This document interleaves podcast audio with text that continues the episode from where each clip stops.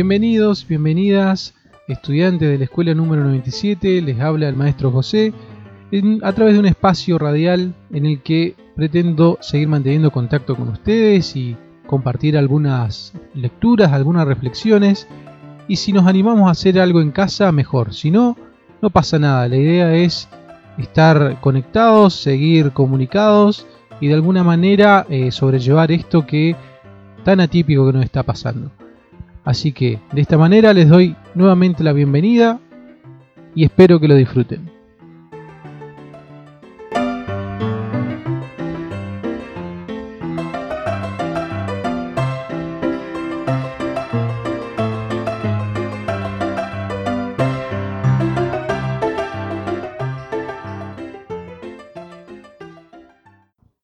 Hace unas semanas, la Organización Mundial de la Salud declaró al coronavirus COVID-19 como una epidemia debido a su propagación mundial. Pero, ¿qué es una epidemia? Una epidemia se produce cuando una enfermedad contagiosa se propaga rápidamente en una población determinada, afectando simultáneamente a un gran número de personas durante un periodo de tiempo concreto. Pero no es la primera vez que padecemos una pandemia, ya han habido varias a lo largo de la historia, por ejemplo la gripe española, la peste negra, el tifus, el SIDA. Y también una de la que quiero acercarles un poco de información como lo es la viruela, una de las primeras enfermedades más mortíferas que ha llegado al continente americano. Fue traída por los colonizadores antes de la llegada de los españoles, de los europeos, en América no existían eh, este tipo de enfermedades como la viruela, la gripe, y los cuerpos de nuestros antepasados no estaban preparados, no tenían las defensas para hacerle frente a estas enfermedades. En el siguiente micro, que fue producido por el Centro Cultural Ricardo Rojas para la revista sonora Nautilus, se explica muy bien cómo llegó la viruela hacia América y cómo se generó en Europa, que fue a través del contacto de la cría de animales domésticos. Generalmente estos virus pasan de los animales a las personas por mutaciones que van sufriendo a lo largo del tiempo. Así que los invito a escuchar el siguiente micro que es parte de la revista Nautilus, Relatos para pensar la ciencia, y a través de la revista Sonora que lleva el mismo nombre, elaborada por el Centro Cultural Ricardo Rojas. También está disponible en internet si ustedes los quieren descargar.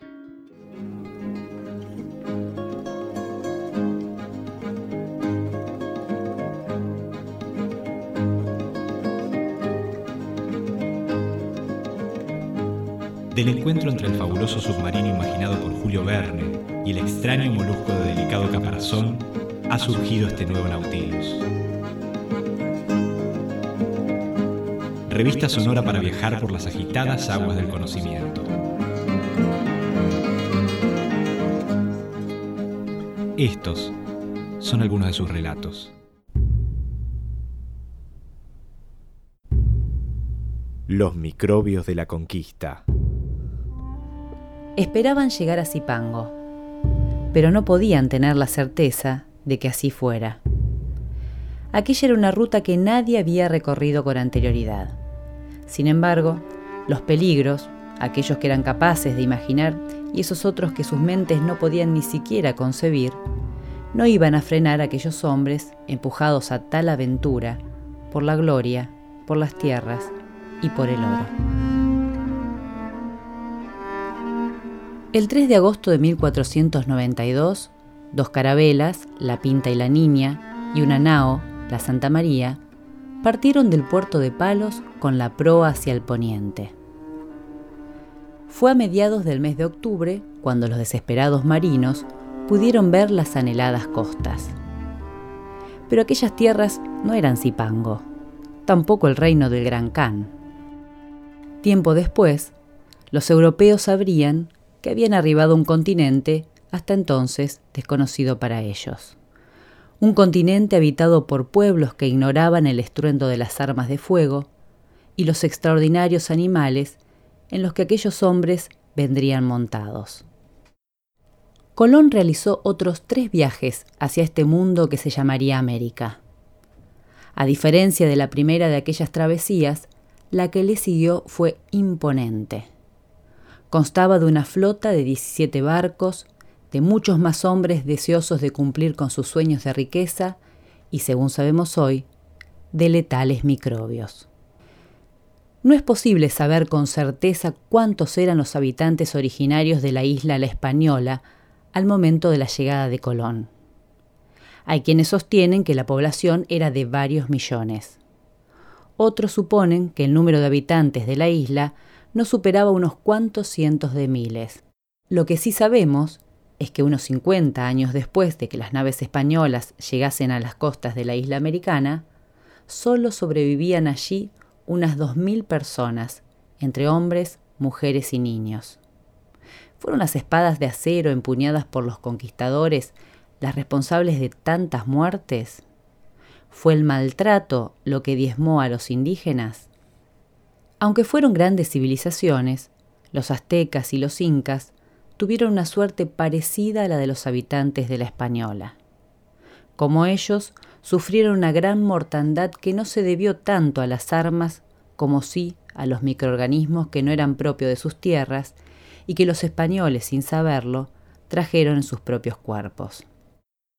Pero, ¿por qué los pueblos americanos sufrieron enfermedades tan severas como la viruela, el sarampión o la gripe, en tanto que los hombres llegados desde Europa no fueron afectados gravemente por enfermedades similares americanas? Parece extraño que herbívoros hoy tan comunes como las vacas no fuesen en aquel momento parte del paisaje local. Tampoco lo eran cerdos ni caballos.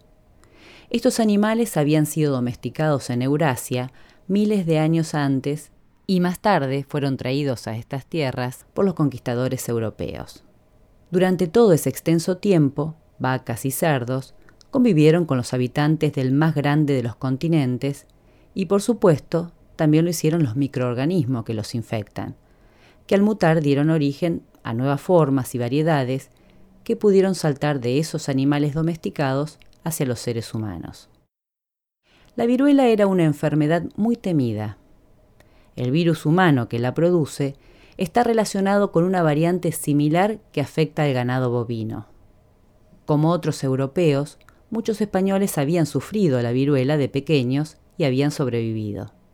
De esta manera, quedaban inmunes y por ello no podían volver a padecer de esta dolencia. Cuando el virus llegó a América con alguno de los tripulantes de los barcos europeos, se propagó sin freno entre las poblaciones americanas. En 1518 la viruela llegó a la española y dos años más tarde cercaba el dominio de los aztecas. En Tenochtitlán, la capital del imperio, la mortandad fue tan grande que facilitó la conquista de aquella cultura por Hernán Cortés. Algo similar ocurrió en el Cusco. La fiebre y las pústulas en el cuerpo de los incas fueron la marca de una imposible resistencia frente al español Francisco Pizarro. En América, en esos tiempos, el principal animal doméstico era la llama. En estado salvaje viven pequeños grupos muy distanciados entre sí. Este comportamiento poco gregario hizo difícil que se desarrollasen agentes infecciosos que de manera continua y persistente los pudiesen infectar.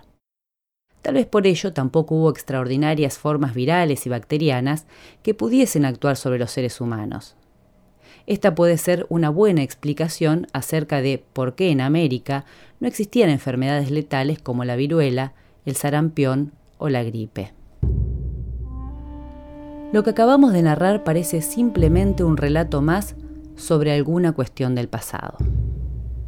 ¿Por qué preocuparse por un hecho que, aunque cargado de dramatismo, pertenece a tiempos idos sobre los cuales nada podemos hacer? ¿No hemos acaso erradicado la viruela gracias a la antivariólica? De la misma forma, gracias a la vacunación, hemos controlado el sarampión. Con la gripe parece ocurrir algo parecido. Cada año se producen nuevas variedades de vacunas contra las diferentes formas de virus de la influenza. Incluso cuando la vacuna tarda, las medidas de prevención y los tratamientos médicos derivados de la moderna investigación científica parecen bastante efectivos. Sin embargo, la historia de la conquista de América nos advierte sobre las complejas relaciones que se dan entre los seres humanos, los animales, los vegetales y los microorganismos, y nos obliga a considerar lo difícil, si no imposible, que resulta predecir el desarrollo de nuevas variedades de virus, bacterias patógenas y parásitos. En cierto momento de nuestra historia moderna, dado los logros de Edward Jenner y más tarde de Louis Pasteur, Robert Koch y Paul Ehrlich, creímos poder controlar definitivamente a las enfermedades infecciosas. Entusiasmados por el descubrimiento de los antibióticos, imaginamos que era posible vencer cada una de las dolencias producidas por los más variados microorganismos. Este sueño fue una quimera, porque las sociedades humanas cambian y los agentes infecciosos evolucionan. Algunas viejas enfermedades regresan y otras nuevas irrumpen desafiándonos. Pero a diferencia del pasado, hoy contamos con enormes posibilidades para conocer las formas de tratar o prevenir estos males. Sin embargo, no debemos olvidar otra cuestión igual de importante. ¿Seremos capaces de aprovechar ese saber cuando la prevención de estas enfermedades nos exige actuar contra viejas tradiciones o contra la injusticia que condena a millones a la pobreza? Idea y realización, Eduardo Bolobelsky, Gustavo Lema y Rosana Errasti. Es una producción del Programa de Comunicación y Reflexión Pública sobre la Ciencia, Centro Cultural Ricardo Rojas, Universidad de Buenos Aires.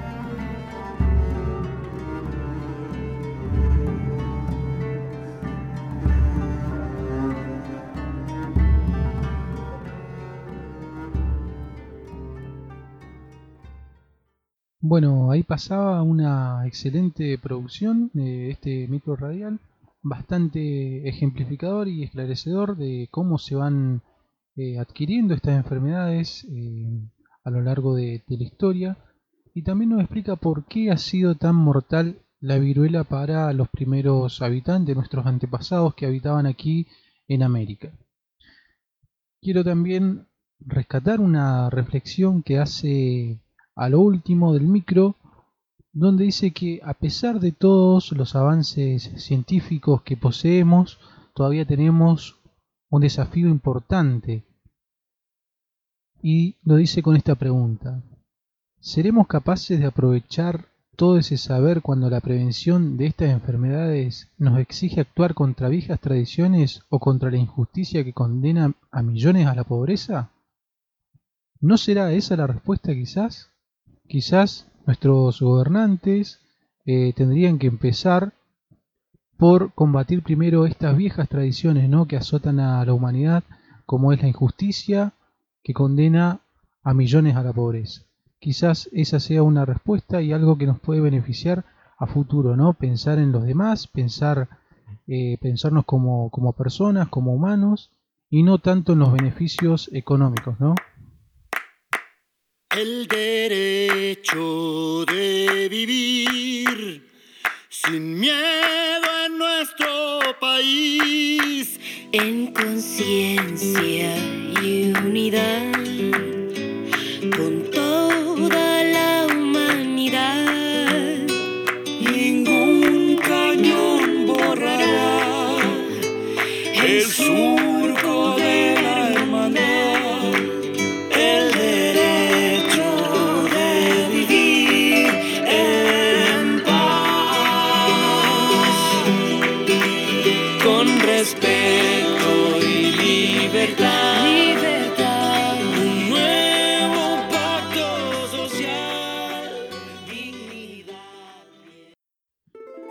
Hace un momento mencionábamos a la viruela como una de las enfermedades más letales que ha llegado a nuestro continente y también estas enfermedades han sido utilizadas en otros momentos de la historia como un agente bélico, ¿no? Un agente de guerra que ha servido para aniquilar a las poblaciones nativas. Es el caso del pueblo mapuche que en tiempos de la campaña del desierto, o mejor dicho, del genocidio del desierto, sufrió ataques de estas características. Eh, les voy a compartir un pedacito de un artículo que salió en la revista Más Neuquén, másneuquén.com, que tiene por nombre Viruela, la guerra bacteriológica.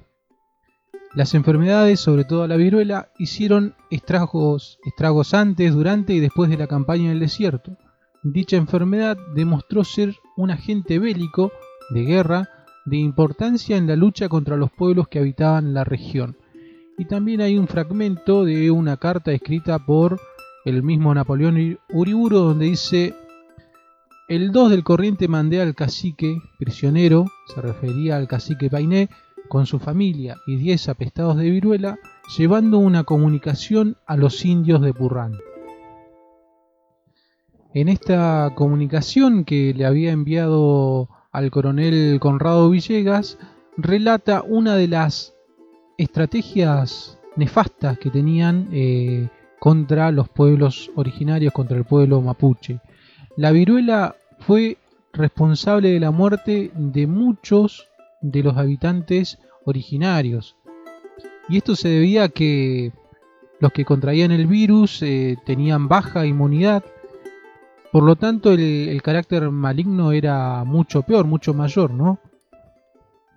Todo esto sumado a las pésimas condiciones de vida a la que, de vida a la que habían sido sometidos nuestros hermanos originarios y a los confinamientos eh, que habían recibido, en, por ejemplo, en la isla Martín García, llevaron a devastar una importante cantidad de la población originaria de nuestras tierras.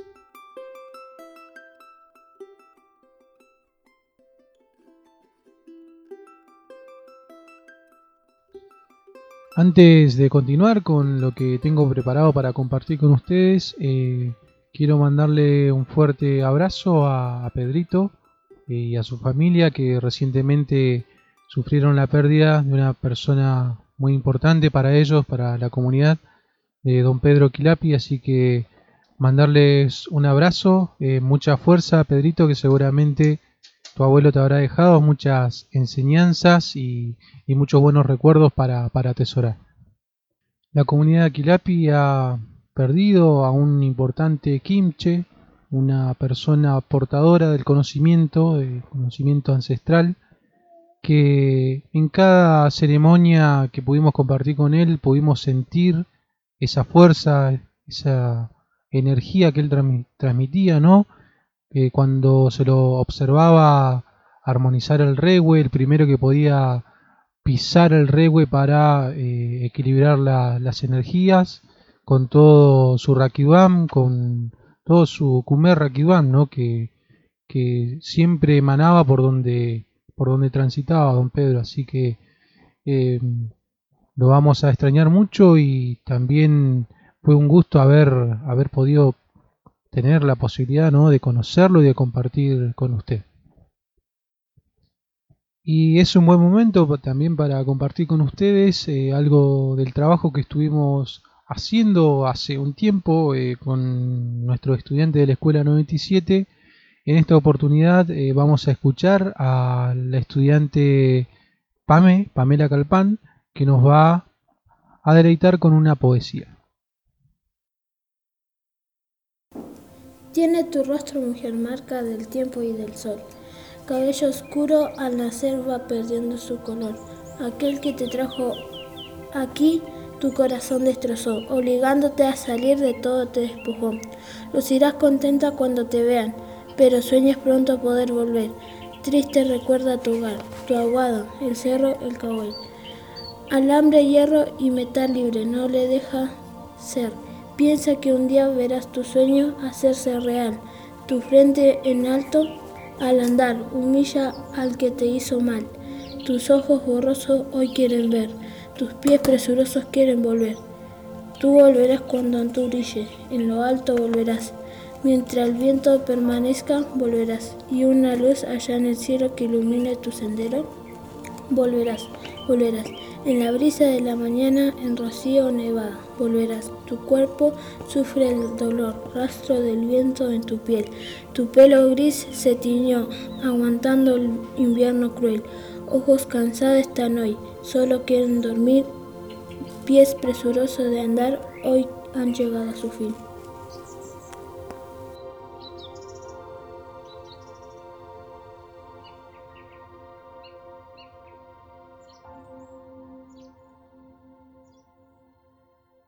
El novio de tu hija que la cela. El hombre que acosa a una mujer en la calle.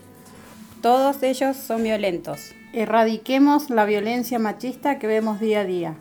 Tu tío, que dice que su pareja es solo suya. Tu amigo que controla las redes de su novia. El marido de tu hermana que no la deja salir de noche. Si sabes del maltrato de una mujer, llama al 148. Si te acercas a una comisaría radical a la denuncia, te la deben tomar. Exigir, es tu derecho. Aceptar y ver algo que no anda bien puede abrir los ojos de una mujer que no ve su realidad. No normalicemos esos micromachismos. Campaña de prevención y erradicación de la violencia contra las mujeres, Escuela número 97, Chorriaca, año 2019. Aparte de la poesía de Pame, también pudimos escuchar eh, un spot contra la violencia hacia las mujeres que realizamos el año pasado en conjunto con las familias de la Escuela 97, la localidad de Chorriaca. Lamentablemente los femicidios han ido en aumento en Argentina, en lo que va del año van aproximadamente 86 eh, muertes, si no es que han aumentado en estos últimos días. Y en, durante esta cuarentena eh, obligatoria han ocurrido un total, hasta el 2 de abril estoy hablando, un total de 12 femicidios. Aproximadamente cada 28 horas están asesinando a una mujer en nuestro país. Así que es otra de las cosas de las que tenemos que tomar conciencia y es otro de los puntos que tenemos que trabajar como sociedad. Si googleas asesinada por, las primeras opciones que arrojan la web son su novio, su pareja, su padrastro, su esposo.